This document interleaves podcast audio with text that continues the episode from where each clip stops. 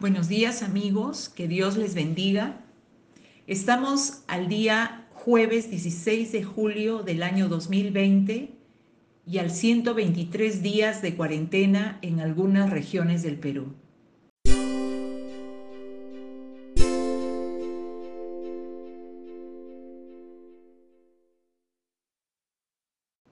En esta ocasión vamos a hacer una breve reflexión sobre la mujer sorprendida en adulterio que nos remite al texto bíblico que se encuentra en el Evangelio de Juan capítulo 8, versículos del 1 al 11. Jesús se fue al monte de los olivos. Al amanecer se presentó de nuevo en el templo. Toda la gente se le acercó y él se sentó a enseñarles. Los maestros de la ley y los fariseos llevaron entonces a una mujer sorprendida en adulterio. Y poniéndola en medio del grupo, le dijeron a Jesús, Maestro, a esta mujer se le ha sorprendido en el acto mismo de adulterio. En la ley Moisés nos ordenó apedrear a tales mujeres. ¿Tú qué dices? Con esta pregunta le estaban tendiendo una trampa para tener de qué acusarlo. Pero Jesús se inclinó y con el dedo comenzó a escribir en el suelo.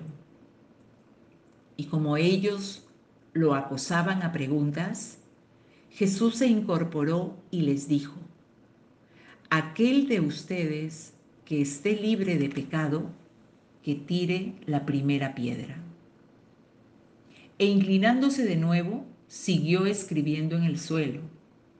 Al oír esto, se fueron retirando uno tras otro, comenzando por los más viejos, hasta dejar a Jesús solo con la mujer que aún seguía allí. Entonces él se incorporó y le preguntó, Mujer, ¿dónde están? Ya nadie te condena. Nadie, Señor. Tampoco yo te condeno. Ahora vete y no vuelvas a pecar. En primer lugar, hacemos notar que el escenario donde tuvo lugar este acontecimiento fue precisamente el templo, un lugar donde las personas practicamos devoción a Dios, actos litúrgicos o actos de contenido religioso. En segundo lugar, las personas que intervienen en esta escena son, en primer lugar, Jesús, la gente, los maestros de la ley y los fariseos. Y finalmente la mujer sorprendida en adulterio. Hacemos notar que no estaba el hombre con el cual fue sorprendido. Además, el corazón de aquellos que concurren al templo se supone que deben, ser, deben estar más sensibles para hallar soluciones con actitud positiva a fin de tratar de ayudar al que se encuentra en una situación caída, ¿no? Como aquella mujer. Tal vez esperamos una conducta diferente, llevarla a Jesús, pero no para apedrearla, no para matarla. Sin embargo, no fue así. Ellos la llevan a Jesús con la intención de acusarla, de aplicarle el juicio y sentenciarla al mismo tiempo y ejecutar la sentencia, porque era pena de muerte, era el apedreamiento. Lo que nos lleva a considerar que la actitud de los maestros de la ley y de los fariseos es aplicar la pena capital, que es la pena de muerte. Conviene definir qué es el adulterio. Esta palabra está referida a la unión sexual de dos personas cuando uno o ambos están casados con otra persona, cometiendo de esta manera infidelidad. En el Antiguo Testamento, en la ley que Dios le dio a Israel, el, adulterio y los actos de inmoralidad de este tipo estaban prohibidos en las normas estipuladas, por ejemplo, en el libro de Levítico, en el libro de Éxodo, capítulo 20, versículo 14, literalmente dice no cometerás adulterio. Por esta razón, la acusación contra la mujer es lo que desató, digamos, eh, un juicio rápido e incluso una sentencia, un pronunciamiento sobre la mujer encontrada en adulterio. En el Nuevo Testamento, Jesús amplía este tema. Y en Mateo capítulo 5, versículo 27 y 28, el Señor dijo, oísteis que fue dicho, no cometerás adulterio, pero yo os digo que cualquiera que mira a una mujer para codiciarla, ya adulteró con ella en su corazón. Entonces tenemos que Jesús en el Nuevo Testamento viene, a través de este mandato, viene a poner la valla más alta. Es decir, sí, está bien, oísteis que fue dicho, no cometerás adulterio. Pero yo te digo que cualquiera que mira, que mira a una mujer para codiciarla, para tenerla, ya adulteró con ella en su corazón. Es decir, basta mirarla, basta mirarla con codicia a una mujer para que ya hayas adulterado con ella en tu corazón. Debemos señalar que en este tiempo se ha liberalizado más este tema. Secularmente hablando, se considera normal o natural que aquellos que son casados tengan relaciones sexuales fuera del matrimonio, es un pensamiento. Muchos piensan que el matrimonio no tiene que ser para toda la vida. Sin embargo, es bueno eh, que en esta oportunidad podamos eh, contemplar qué es lo que Dios dice acerca del matrimonio. Dios es el autor del matrimonio y Él lo instituyó para toda la vida. En Mateo capítulo 19, versículos del 4 al 6, ¿no han leído? replicó Jesús que en el principio el Creador los hizo hombre y mujer, y dijo, por eso dejará el hombre a su padre y a su madre, y se unirá a su esposa, y los dos llegarán a ser un solo cuerpo. Así que ya no son dos, sino uno solo. Por tanto, lo que Dios ha unido, que no lo separe el hombre. Bueno, ahí tenemos las dos posturas del Antiguo Testamento, que en todo caso es la base sobre la cual estos fariseos y sacerdotes eh, se movieron, se apoyaron en este, en este texto para llevar a esa mujer y poniéndola en medio del grupo, le dijeran a Jesús y lo acosaran a preguntas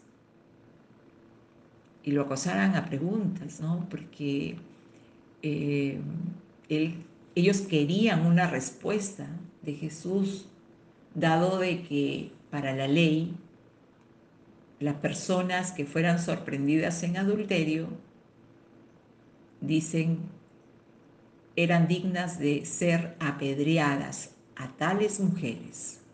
Entonces le preguntaron a Jesús, ¿tú qué dices? E insistían acosándolo a través de preguntas. Jesús se incorporó y les dijo, aquel de ustedes que esté libre de pecado, que tire la primera piedra. Y guardando silencio Jesús siguió escribiendo en el suelo. Jesús sabe cómo responder. Jesús sabe cómo, cómo asumir cada situación realmente. Y en este texto lo vemos de la manera como él, eh, la postura que él asume con respecto a la posición de los fariseos, a la posición de los religiosos.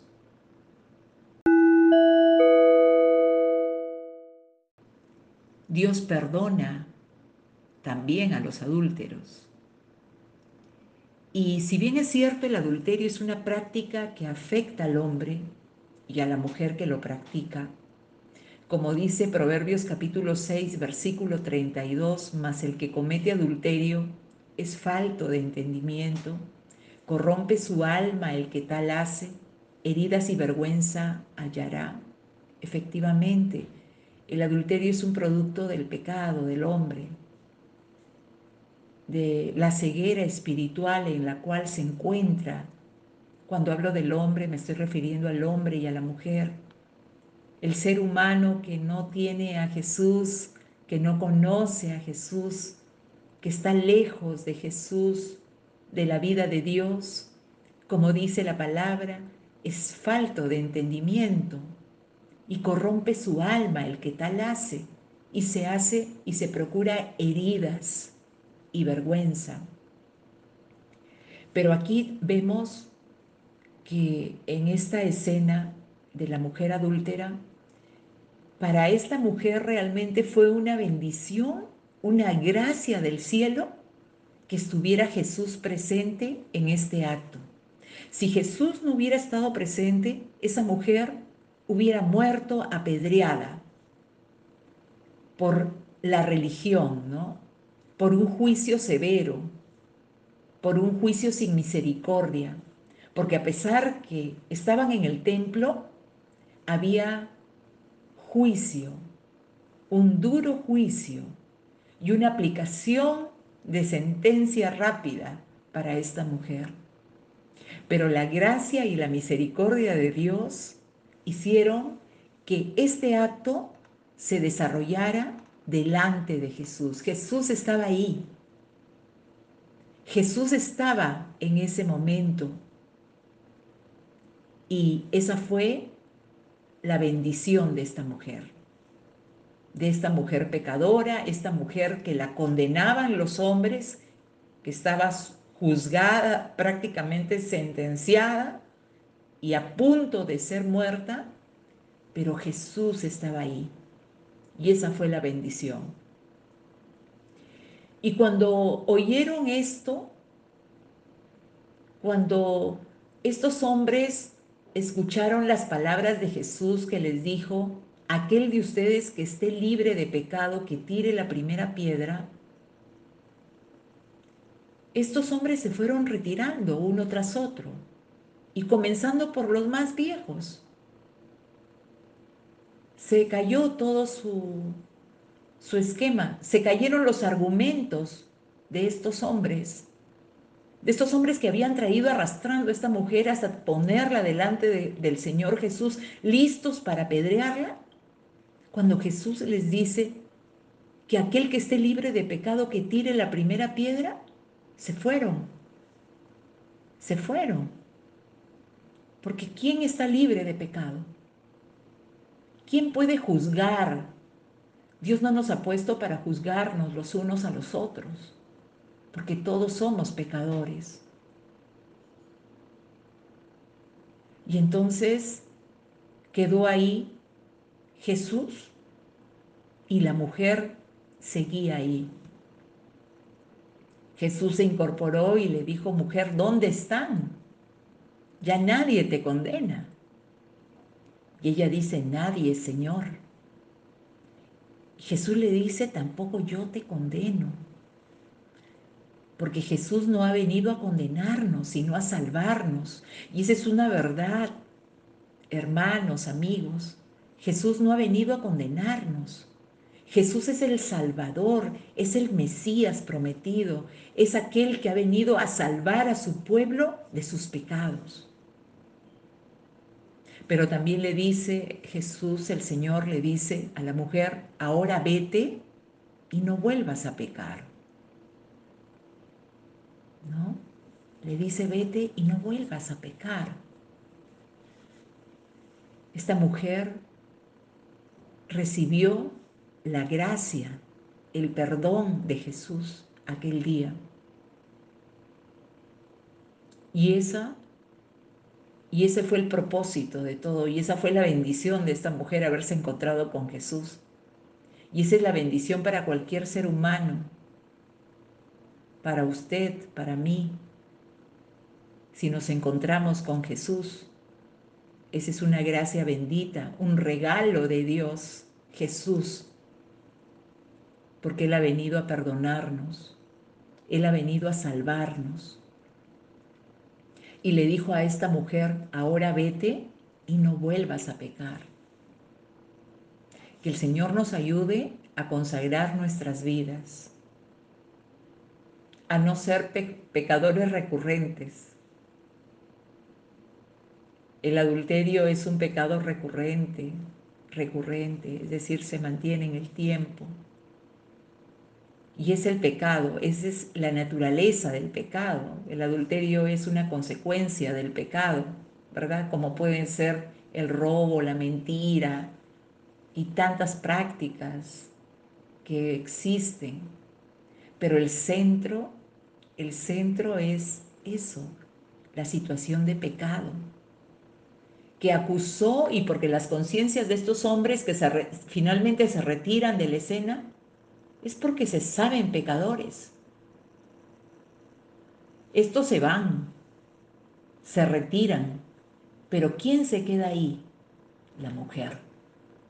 La mujer se queda ahí hasta el final y recibe perdón de pecados, a diferencia de los otros, que se fueron, se retiraron, acusados por su conciencia, pero finalmente se retiraron, no se quedaron con Jesús. Bueno, que el Señor nos ayude con su Espíritu Santo para ser personas que realmente en principio, seamos perdonados, seamos liberados de toda culpa, como lo fue esta mujer. Y que el Espíritu Santo de Dios también nos ayude en permanecer, en quedarnos del lado de Dios, del lado de Jesús, y mantener nuestras vidas en integridad. No nos olvidemos lo que Jesús le dijo a esta mujer. Vete y no vuelvas a pecar. Que Dios nos bendiga y que tengamos un buen día.